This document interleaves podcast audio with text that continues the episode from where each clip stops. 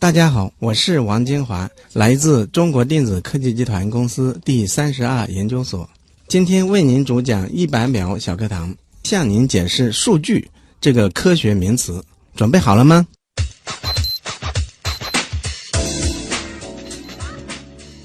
您知道什么是数据吗？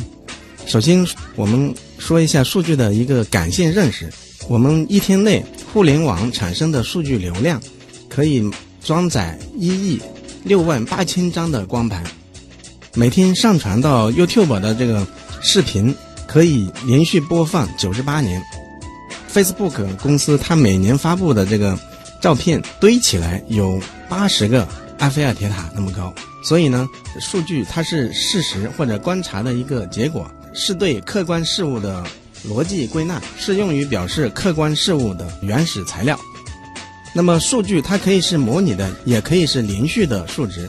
比如说，我们说说话的声音、手机拍出的照片，都称为模拟数据。那么，数据呢，也可以是离散的，比如说是符号、文字。那么数据它怎么表示的呢？在计算机系统里面，数据是以二进制的信息单元，就是零一的形式来表示和存储的。那么数据它是以字节的方式，就是我们通常听说的比特币里面的比特，嗯，bit，来计算的。比如最小的二进制信息单元，它就是零和一，在计算机里面存储，它就是一个比特。而我们说的一个字母 A。它在计算机里面，它就存储了八个字节，也就是一个 byte。更大一点的存储单位是 K，比如手机里面的我们的一个头像，它就是一个 KB 的大小。啊，再大一点就是 MB。那么我们手机里面的一个普通的照片，差不多就是 MB，就是一兆。而我们现在看的一部电影，基本上就是更大的单元，就是 GB 级的一 GB。我们现在普通的一个笔记本的硬盘，它的存储量大概就是一 TB，所以简单说，我们笔记本的硬盘一般可以存储一千部电影。当然，我们今天说的大数据，其量级是更大的 ZB 甚至是 EB 的这个级别。我们今天已经生活在移动互联网的时代，马上就是物联网的时代。我们随时随刻都在产生着大量的数据，通过分析和挖掘来改善我们。日常的生活方式，比如说提升我们出行的效率，提升城市运行效率，节省能源等等。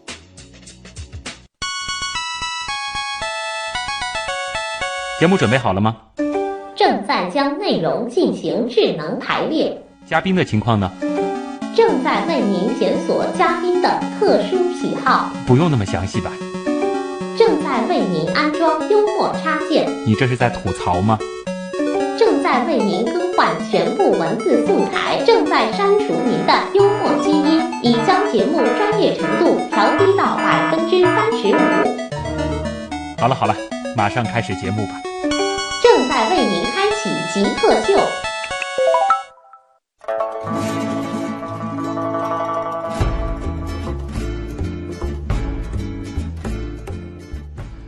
欢迎各位来到本周的极客秀。本节目由上海市科委支持播出。大家好，我是经常需要想着如何将一档节目从无到有策划，并且最终落地的旭东。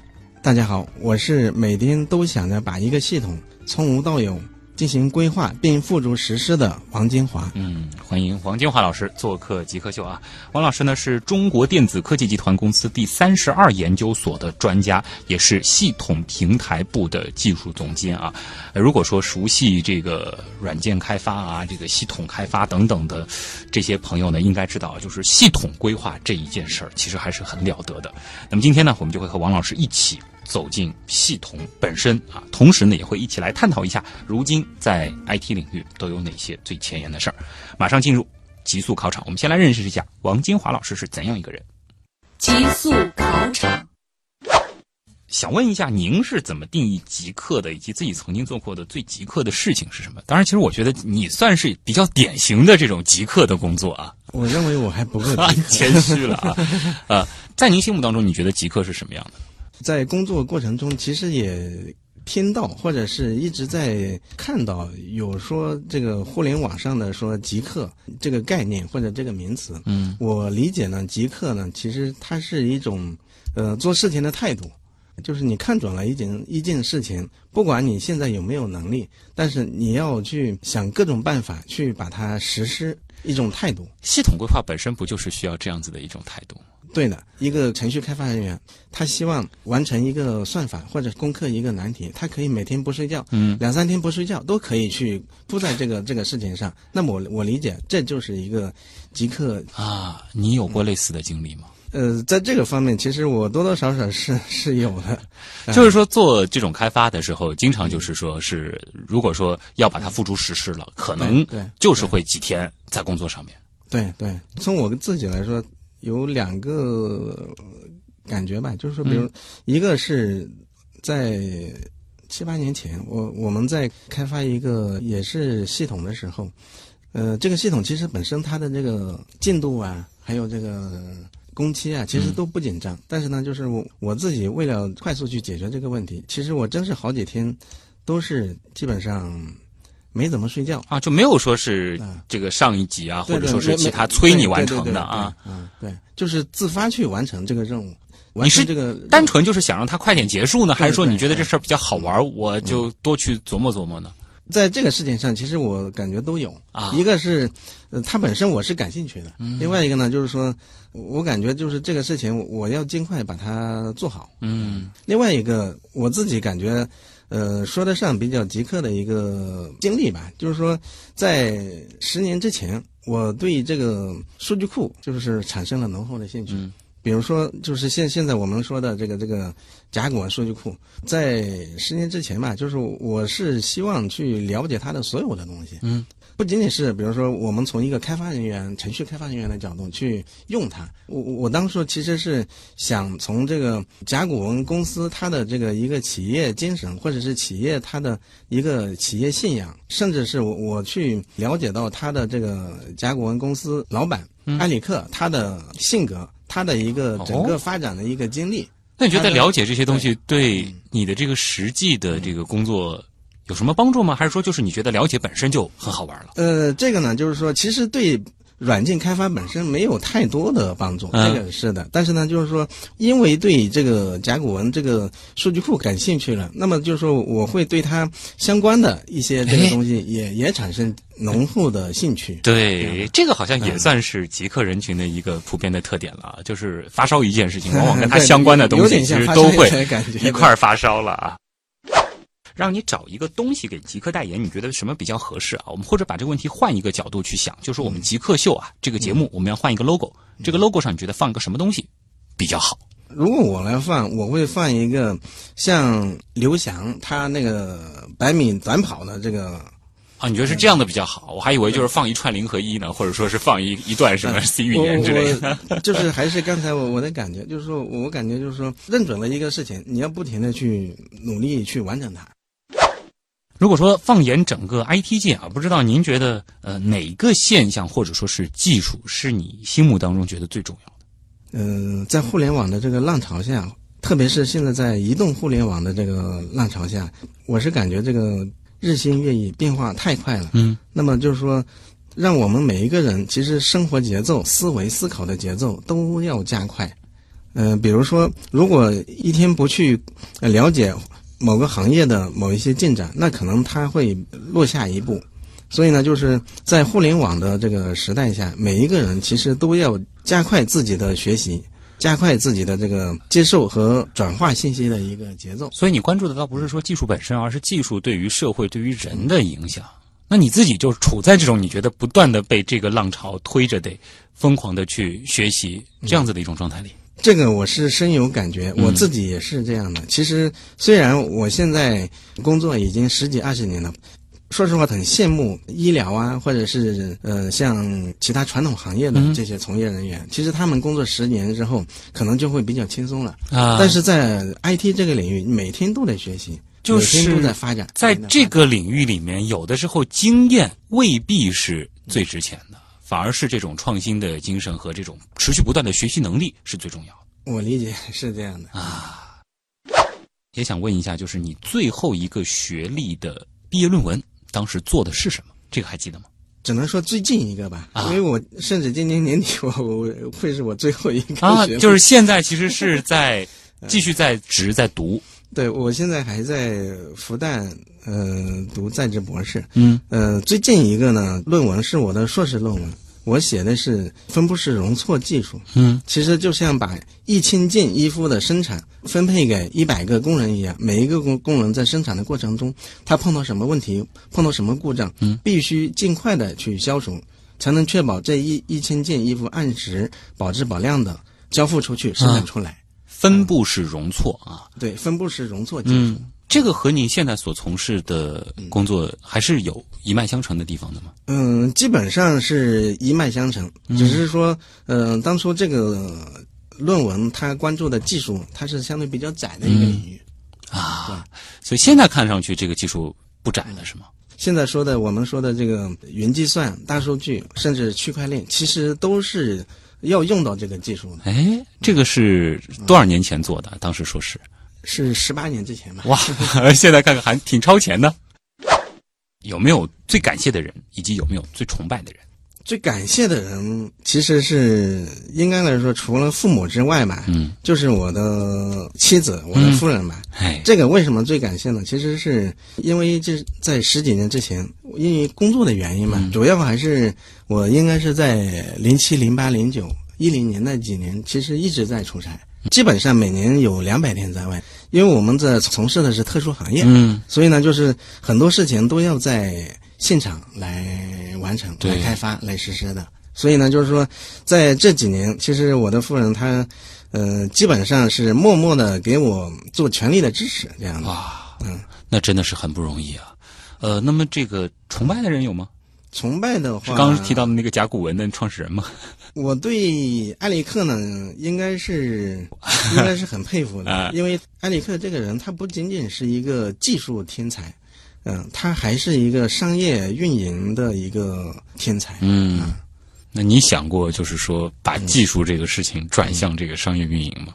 我们现在至至少是我现在这三四年在做的事情嘛，嗯其实就是把技术转成一个商业。嗯只是我们现在的这个商业，它不一定真的是拿出去卖钱。嗯，但是呢，我现在在做的工作其实就是把技术，呃，把软件转化成产值。对因为现在虽然我们现在是叫研究所，但是其实研究所也在慢慢的做企业化转型。嗯，也就是说，其实，在现在这个时代，就是技术思维和商业思维应该是共存于你们这样子的行业的这个从业人员心中的。是的。下面我想问一下，就是在您平时的这个工作当中啊，就是有没有什么这个设备啊，或者说是软件啊，呃诸如此类的东西吧，就是对你们来说特别的重要？嗯，从我们现在这个工作来说的话，每天打交道基础的就是计算机。嗯，对计算机有什么特殊要求吗？呃，最近几年云计算、大数据哎这个、呃兴起之后，那它最重要的其实就是服务器了。嗯我们现在在做试验或者做开发过程中，我们现在最期望要的有拥有的就是超高性能的服务器。啊，这个是自己买还是说是租呢？呃，目前来说，因为我们这个领域行业的特征嘛，嗯所以其实都是需要买的。啊，这样子一台服务器大概的这个成本能说一说吗？我们一般买的话，就是我们希望是这种比较性能比较好，就是嗯各方面存储啊、计算能力都比较高的，像这种至强这一级的，其实都是在四五十万以上的，哇，一台就是四四五十万以上。一台的话是和一个冰箱差不多大，还是它是相当于是冰箱的一半吧？啊？嗯，但是你们真正要用的话，可能一台还不够，要好几台，，一般用的话至少要有四五台以上。四五台以上啊。那就想问了，您一年的收入大约能买几台这样的服务器啊？我估计一一台都买不到。这个你也谦虚了啊，不过也也感谢，其实这个取值已经是这个比较小的一个范围了啊，大家自己去评估。如果可以不考虑其他所有的情况，包括收入，包括这个工作，甚至是来自于家庭的压力，你只跟随你自己的内心，你最想做什么事儿？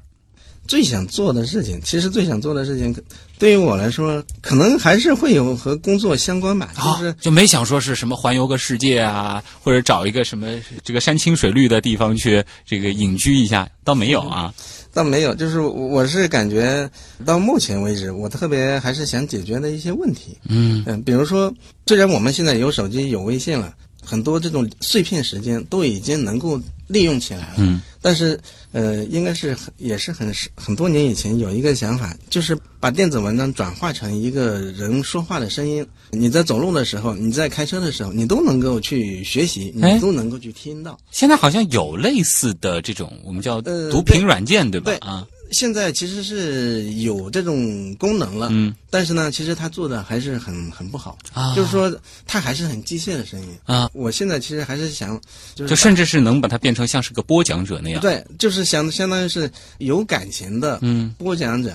你是想就是开发一个这样的软件，还是说是有这样一个软件开发一下？就是想想开发这么一个软件。这个的话，应该是要结合现在比较红的人工智能技术了。而且对，这两年其实就是现在我们也看到有一些类似的这种很厉害的这个、嗯这种人工智能的这种我们说叫文字转语音的对对对对类似的这种技术出现了嗯对，嗯。那如果说我们可以实现一个我们说哪怕是违反物理定律的愿望都可以，嗯你想要实现一个什么样的愿望呢？天马行空的。嗯，可能现在还做不到，嗯但是呢，其实我是想有这么一个能力吧，就是他能够把每一个人在生活中、在工作中都不用走弯路。哦，就像我自己，其实我自己感觉在工作十几年、快二十年，其实我至少感觉我三四年是浪费了很多时间的。啊，就像在我在做软件，我是做一个行业软件做技术的话，啊我曾经花了两年时间去学去做软件工程。啊，呃，虽然软件工程对于做一个软件来说它很重要，嗯但是我们在做一个技术，在做一个行业的这个主线上，其实它不是特别的啊重要。哇，这就是说，假定有这样子的一种程序啊，当然这个真的只可能存存在假定当中了。就是当你面对任何一个选择的时候，它会直接的帮你做一个分析，然后告诉你哪一个选择它可能是最优解。对，所以我现在其实有一个梦想，如果是有这么一套系统，或者是有一这么一套咨询的机构，嗯，能把每一个人从小到大到成长，他的每一个时间都能够得到最好的、充分的利用，都能够最符合他的个性，发挥他的这个长处的话，啊，其实我我是感觉，就是说这个在整个我们的地球上，它的它就不会有这个资源浪费。这忽然有点这个赛博朋克式的这种科幻的想法啊。极客高科学。欢迎各位回到本周的极客秀。各位好，我是经常需要想着如何将一档节目从无到有策划出来，并且最终落地的旭东。大家好，我是天天都在想着把一个系统从无到有规划出来并付诸实施的王金华。王金华老师呢，是中国电子科技集团公司第三十二所的一位专家啊。呃，既然我们的这个自我介绍当中已经谈到了我们之间的一种共鸣啊，就是我是在做策划节目这件事儿，您是在做这个规划系统这件事儿啊，我们也可以一起花一点时间给大家来简单的做一个比较吧，就是系统它是怎么样去规划的，在这个中间需要考虑哪些事情，这个能给我们做一个简单的描述吗？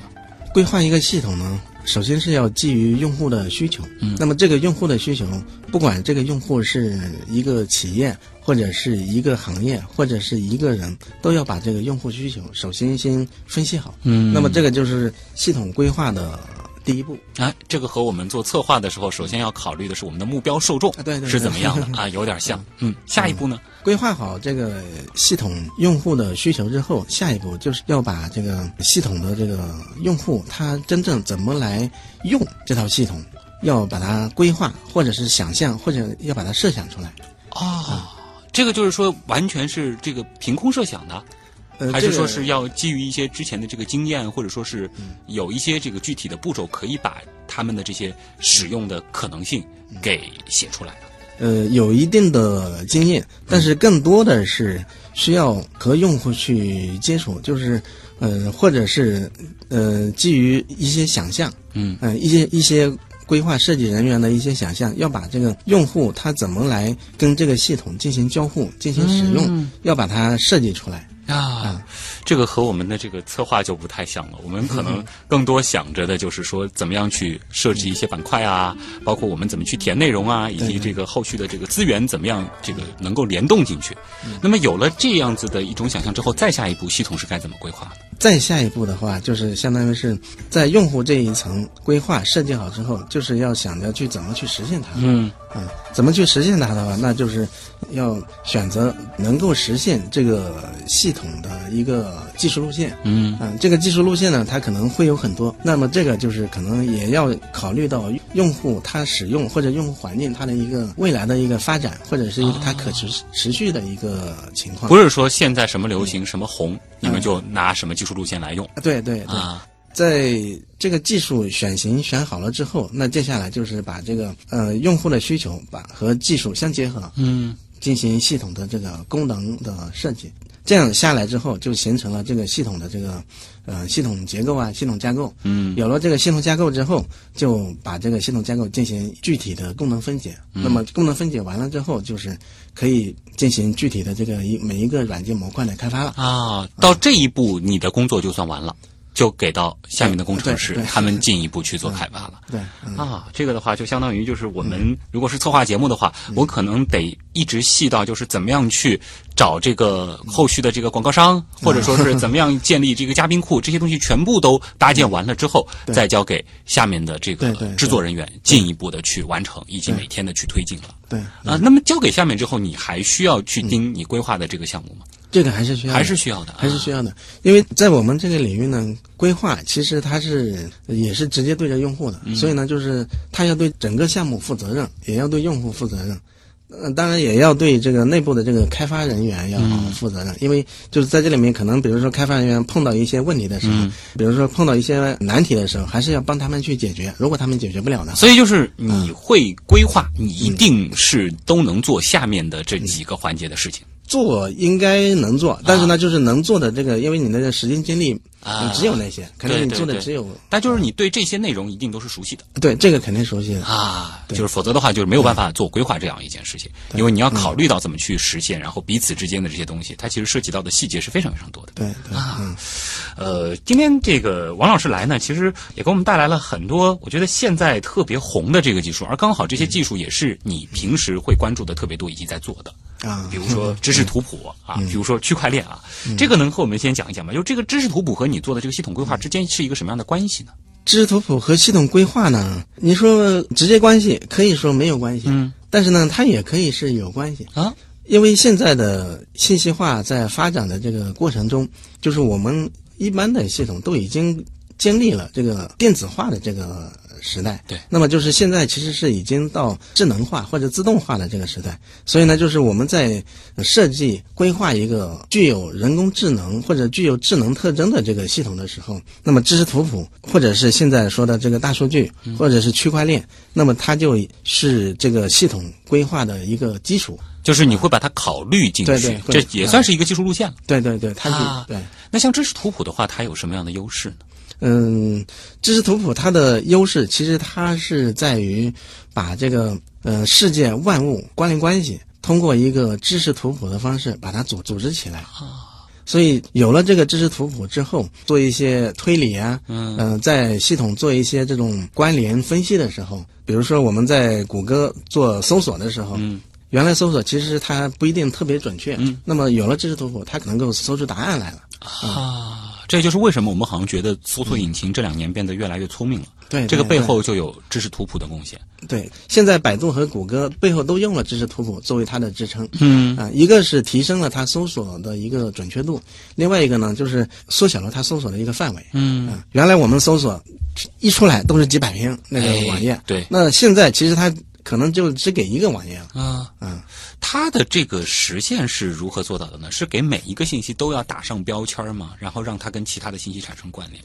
呃，可以这么理解。嗯呃，我们就说百度和谷歌来说，它会把所有的这些互联网上的网页，首先会把它爬下来，嗯爬下来之后，它会进行分析。比如说，按按照不同的行业，会把这个行业的这个一些最基本或者是最客观的一些元素，把它构建到知识图谱里面去。嗯这样的话，就是说搭建了知识图谱的一个最基本的架构。嗯然后再基于不同的数据，或者基于不同的具体的一些网页的数据，它会在知识图谱上进行具体的扩充，扩充出了来了这个行业具体的一个完整的一个知识图谱或者一个谱系。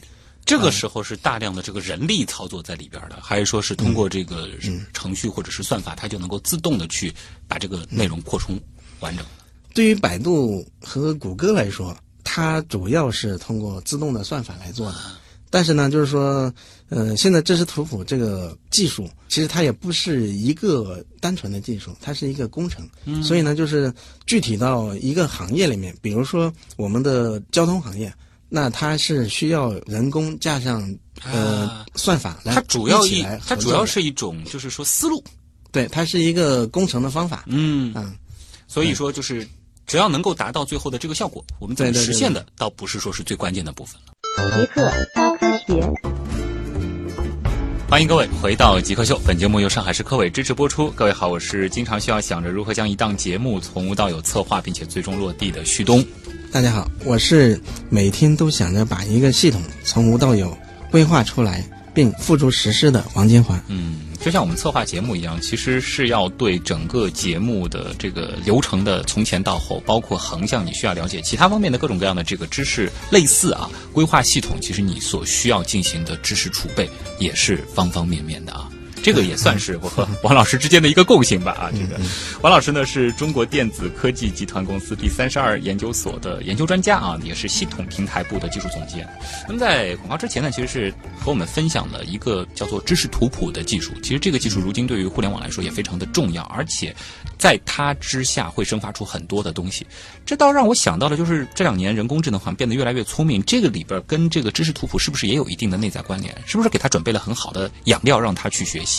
说实话，没有直接的推动关系，嗯但是呢，就是知识图谱它可以作为人工智能的一个基础。嗯，现在我们说的深度学习，它也是推动这几年人工智能火爆的一个很重要的基础。但是知识图谱呢，它是一个另外一个角度来实现人工智能的一个方法。啊，就是另外一条思路，它和深度对另外学习一条思路并不是说是这个一回事儿，它其实呃，是对对，不不完两条思路。不是一回事。嗯对对，嗯那么，既然这个王老师来啊，今天可能还要让您给大家再来科普另外一个技术吧。这个也是嗯二零一八年年初开始的一个爆款技术啊，就是区块链。而且很巧，前面也提到了，您在这个研究生的时候，其实也做过有一点儿点儿啊，有一点像的事情，分布式计算啊，包括这个分布式的，应该是说是容错，对吧？对对就是类似于这样的这个技术嗯。那么，能和大家说一说这个区块链到底是怎么一回事儿？在我工作领域，其实是我最缺的就是数据。区块链出来了，那么这个技术呢，让我们感觉到数据行业这个春天来了。嗯嗯，所以就是说，我是特别看好区块链技术的。啊，就这个技术本身，那能和我们简单的梳理一下这个逻辑吗？就是为什么有了区块链这样一个技术之后，数据行业它的这个春天就来了？我们其实之前开发，比如说大数据啊什么，这个也讨论了很多年，它和之前我们处理数据的方式到底有什么不一样？区块链呢，它能够保证数据在流通的过程中可追踪、可溯源。嗯嗯，比如说您生产的数据，不管这个数据流转到哪里，这个标签都是您生产的。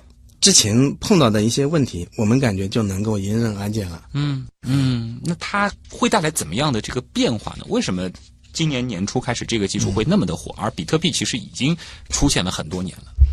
这个技术火，我理解它也是和这个大数据的发展和互联网的发展也是相辅相成，也是发展到这个阶段了，才需要区块链的这个技术。当然，不是也有一个说法，就是说，如果让这个区块链就是它这个大量的普及，呃，会不会说是对这个能源消耗，或者说对算力的这个消耗太过厉害呢？我不知道这一点您怎么看？对算力或者对能源这个呢，可能还是在比特币挖矿的这个嗯。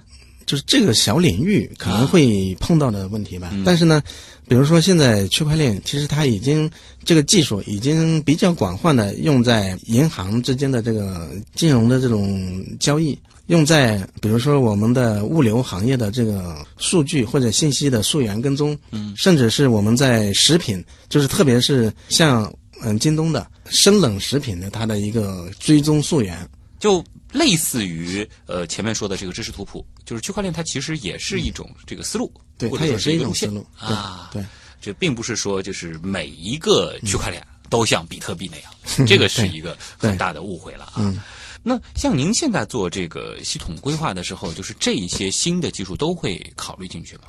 也不一定，这个其实主要还是要看具体的项目或者是具体的产品，它到底需不需要用这些新的技术。这个是啊，嗯并不是说是哪个热就用哪个。对，就像区块链，其实是我们在一般的这个小型信息系统它是不用的。嗯啊、但是呢，像知识图谱，我们会在考虑，呃，多数的应用型的系统都会用上，因为知识图谱它作为一个人工智能的一个基础，在每个行业其实它都每个领域都能用的。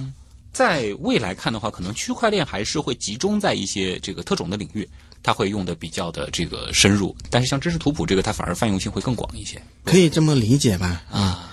但是呢，就是我理解区块链真正它的技术比较成熟之后，呃，区块链它也是未来互联网的一个基础，就像我们现在的 HTTP 协议一样，它会是互联网的一个它就是根基。真正的让这些数据打上了一个独一无二的身份标签的一种技术。嗯，对。这里是正在播出当中的极客秀，今天做客我们节目的极客王金华是中国电子科技集团公司第三十二所的专家，也是系统平台部的技术总监啊。我们接下来的时间就留给网友，我们进入问题来了。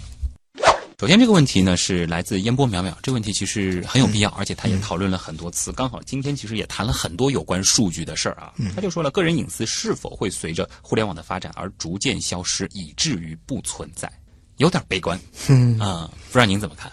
单纯从技术的角度来说，在具体谈这个问题之前，我先说说这个欧洲和美国在对待互联网的两个极端的做法。嗯，呃，美国的做法其实大家都知道，就是说他先任由技术来自由发展，再来制定规则。嗯，其实我们国家和美国是差不多的，所以呢，就是说在互联网技术上，美国和中国其实是遥遥领先其他世界国家的。对，呃，欧洲呢，它是先确保大家的这个绝对安全，嗯，它是先制定法律，再说其他的一些事情。所以呢，就是欧洲在互联网、移动支付其实都是比较落后的，嗯，所以呢，就是说到数据上，在互联网它发展还不咋地，然后呢，去年就出了一个统一数据保护法律、GDPR。呃，数据保护这个方面呢，我们已经出了很多问题，包括京东十二 G 的这个数据的泄露，五八同城，或者是呃像这些外卖平台当当，还有 CSDN，包括国家电网，它都出现了过这个数据泄露的问题。嗯，呃，甚至包括这个国外的雅虎、Facebook，还有这个安德玛，都发生过这种数据泄露的这个问题。呃，数据泄露，我认为呢，就是它存在客观的一些技术的问题，也存在蓄意攻击的问题。嗯，那么就是不管是什么样的问题，其实它最终都导致了用户受损。应该是国家也看到了这个问题，现在我们的网信办，还有包括各个地方的网警，其实都在关注数据泄露的问题。国家层面，它也在制定相关的法律法规标准，使得就是网站和一些信息系统，它在数据保护上执行相关的一些技术和规定。嗯，所以呢，就是我理解呢，就是在未来的这个发展和趋势上，我相信我们用户隐私泄露的问题会越来越少。嗯嗯，可以这样理解吗？就是说，相对于过去，我们现在所拥有的隐私肯定是远不如从前的，在那个还没有互联网的时代。但是如果说要在这个时代比较自由或者是顺畅的生活的话，你可能就得去权衡，你到底要共享多少的隐私，去换来那种便利了。当然，如果说制度或者说是技术跟得上的话，就是对我们可能最希望的一个预期就是，呃，我希望守住的那些隐私，它是绝对安全的。对，嗯。嗯，我理解这个应该也是一个阶段吧。嗯。就是比如说，我们移动互联网刚刚发展的这些年，其实我们把很多数据都已经真正是给了这些呃互联网企业，但是新生代的这些人，可能就是他们的隐私，因为呃国家的管制或者是这些技术已经达到了，他们的隐私可能被泄露的这个可能性这反而是我们这一代相对会尴尬一些 我觉得是这样的。啊。这个只能说刚好是处在了可能人类前所未有的一个信息技术飞速发展的时代啊。对对，还是和数据有关啊。清新美美他说有哪些神奇的数据获得方式？我估计这位听众他的意思是问互联网和企业它是怎么获得数据吧？嗯我觉得这个问题呢，可能要看是谁想获得数据，呃，是互联网企业想获得数据，还是传统企业，或者是还甚至是我们个人用户想获得数据？嗯，我觉得它应该是偏企业这个角度啊。我估计他的这个问题本身，如果是就传统企业来说，它获取数据的方式其实是比较多的。比如说，它可以从它现有的一些业务系统，比如说 ERP、OA 系统，如果它是制造业的，它会从它的那个制造控制系统里面，或者甚至物流系统里面来采集数据。然后呢，它还能够人工输入，比如说呃一些他他自己的员工可以去呃有意的，就是安排工作方式的去输入一些采集一些数据。嗯，同时呢，它还能还能够从互联网有规划的去爬取。获取一些一些数据，这个都是可以做的。呃，对，这这些技术上其实都都没问题。这是比较常见的一些做法。嗯，那他问的是那些比较神奇的获得方式，就可能是我们都没想到这个方式都会产生数据的。那么，我觉得呢，就是从“神奇”这两个字，可能互联网企业它在这方面使的这个招数可能会、会多一点啊。比比如如说呢，嗯，在我我们的一个手机 APP 设计这个手机 APP 的这个设计师，呃，他会从平常的生活习惯，他可能就能获得他的一些一些数据啊。嗯、就是比如说你每一天什么情况下会打开手机？对，什么想到了有一些嗯软件，它为什么要记录我的这个嗯 GPS 的这个位置？对包括这个时间等等，其实这就有一个时间加空间的一个坐标了，对，它会进行分析。对啊比如说你一般是嗯、呃看手机会开多长时间，或者是看手机它的这个屏幕的亮度，其实都能够去采集的。那采集这些数据其实是呃屏幕的亮度就可以对应是我在什么样的环境当中了。对，哇，所以就是其实是这些数据采集方式可能对用户他是不可知的，对，但是对于这个设计这个采集数据的这些设计师来说，它是相当于是一个很系统的一个就是这样子的话，就是我们当在谈论就是我们在互联网上产生的数据的时候，就不仅仅是我们填的对这些表，我们所在输入平台里面进行的这种文字输入的这种操作，其实你操作这件事情本身，甚至就是开手机、关手机，你看了一眼手机这些事情，对。它也是一直在对对对，都都都能数据，甚至是有一些机构就是在收集着这些数据。对的啊，有了这些，他可能就会从这些商业或者是其他的这个角度去考虑怎么样去开发，对怎么样去做分析。风筝与风呢问的是和区块链有关的问题啊，他说区块链这一块现在需要什么人才？哦，可能就是说，如果你看好这一个领域的话，你要做怎样的知识储备？嗯呃，区块链的人才的话，其实我感觉应该是两分两类吧。一个是就是为搭建这个区块链平台啊需要的这些技术人人才，另外一个呢就是在区块链平台上来呃开发应用系统的这方面的这个人才。嗯嗯，前一类它就包括是呃，比如说数据加密，那这是这里面的核心的核心。另外一个是分布式计算，还有就是这个数据库相关的，还有就是这个通信人才，主要是这四方面的技术和和人才。嗯，就是想要从事这个行业的话，可以考虑就是做这一方面的知识储备，或者说是去学这样的专业。对，A 丫丫啊，他问了一个很实用的这种操作性问题，就是说如何系统学习区块链？因为其实区块链对于大部分人来说啊，它都是一个很新的技术。像王老师，您肯定也是后边也对它进行一个重新的这个了解，就是你的这个学习经验是怎么样的呢？我是这么理解的，就是学一个技术，我们要搞清楚它在什么地方用，它的应用场景，就是这个技术它要解决什么样的问题。嗯，所以呢，就是说，首先在区块链这里，如果我来学习，我会先去了解我用区块链应用在什么场景下。比如说，我是我是用在公有链，还是用在纯粹的私有链，或者是用在行业的联盟链，嗯，呃，这个这个上面。所以呢，就是说，呃，用区块链它来解决的问题初衷是什么？那么可能会决定它这个区块链学习的技术路线或者技术选型的这个这个问题。嗯嗯，这个问题决定解决之后，他能够去呃确定后面用到底用什么呃开源平台来做。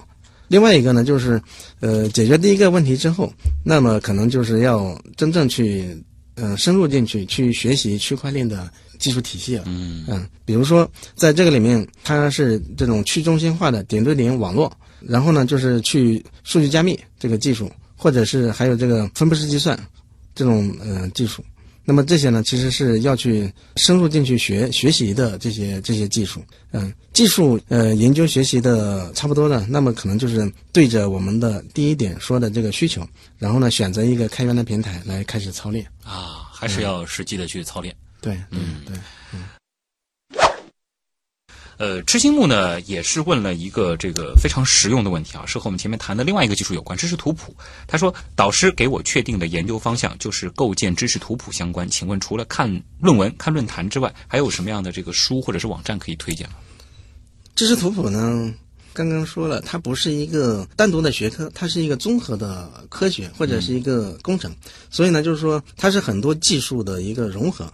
目前来说，在国内，呃，还没有真正的这个一个图书，哦，啊、还没有一本书来专门说呃描述的知识图谱它怎么构建。嗯，那您是当时是怎么逐渐逐渐去学习的？反而还是论坛论文其实主要还是论坛论文。呃，这这里呢，其实可以推荐一下啊，就是说，如果是纯粹的这个研究领域知识图谱的技术研究的话，可以跟踪。呃，一个是复旦大学，一个是清华大学，两个团队，他们在这个里面就是时间也很长了，也研究的也很深入了。嗯，这些论文你也是一直会追的。对对啊对，嗯。论坛呢？嗯，论坛的话，主要还是在我们的比如说爱迪帕吧 CSDN 上，它的知识图谱这这个板块板块啊嗯，就还是相关的这些论坛工程师经常会上的那些大家都知道的论坛。对对啊对对。同时，在这个里面，其实我还是可以给大家推推荐一个人吧。嗯 就是说王浩奋，嗯，他是在国内研究知识图谱，应该来说涉猎比较广泛的一个。呃，他在呃小象学院，他也开了一个知识图谱的课程。嗯，他现在是正在利用知识图谱来打造一个智能对话机器人。啊、目前这个智能对话机器人呢，它已呃已经初具雏形，同时呢，就是说，他也就是写了很多这方面的文章，从知识图谱的理论技术到知识图谱的工程建设、工程应用，说的比较全面，可以去关注一下，学习也是值得追一。追的啊。啊对对，最后还有一个小问题，来自这个断了尾巴的小狐狸啊，这个属于这个考研题就业题了。就是说这个呃，比如说要考这个三十二所，它算这个有多大的这个难度？另外就是比如说您招研究生嘛，您看重什么样的这个品质的学生？首先啊，就是第一个问题，考三十二所呢，难度应该是还是有一些难度。呃，我们招研究生还是有一些选择的，啊我们会选择数学、通信，就是说他的本科的专业是比我们是比较看重的。哦，就它啊其实本科专业比较窄。对，嗯因为我们招研究生其实是希望，呃，研究生能够在我们这边持续工作的。啊，嗯，所以呢，其实其实是对着我们后直接就是有就业这一部分的考虑的对就业去考虑的。嗯，从考试成绩分数的这个方面呢，在这个方面其实是和上海的二幺幺学校是差不多。啊，嗯基本上是这样子的一个水平。对啊那么就是具体到这个学生的话，您会怎么挑呢？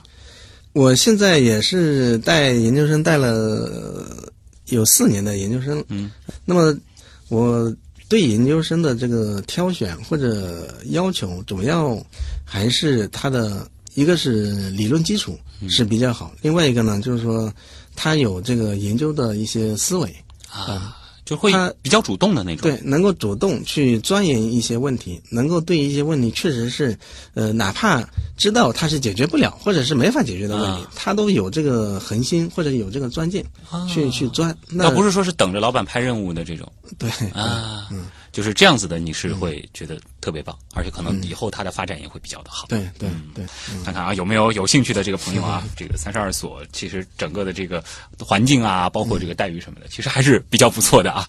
呃，这里是。极客秀啊，今天呢，我们也再次感谢一下来自中国电子科技集团公司第三十二所的专家，也是系统平台部的技术总监王金华做客我们的极客秀，谢谢您的到来啊，让我们对于 IT 技术啊又有更深入的了解了，谢谢。嗯，好，谢谢。那么以上就是本周的节目，我是徐东，本节目由上海市科委支持播出，咱们下周再见。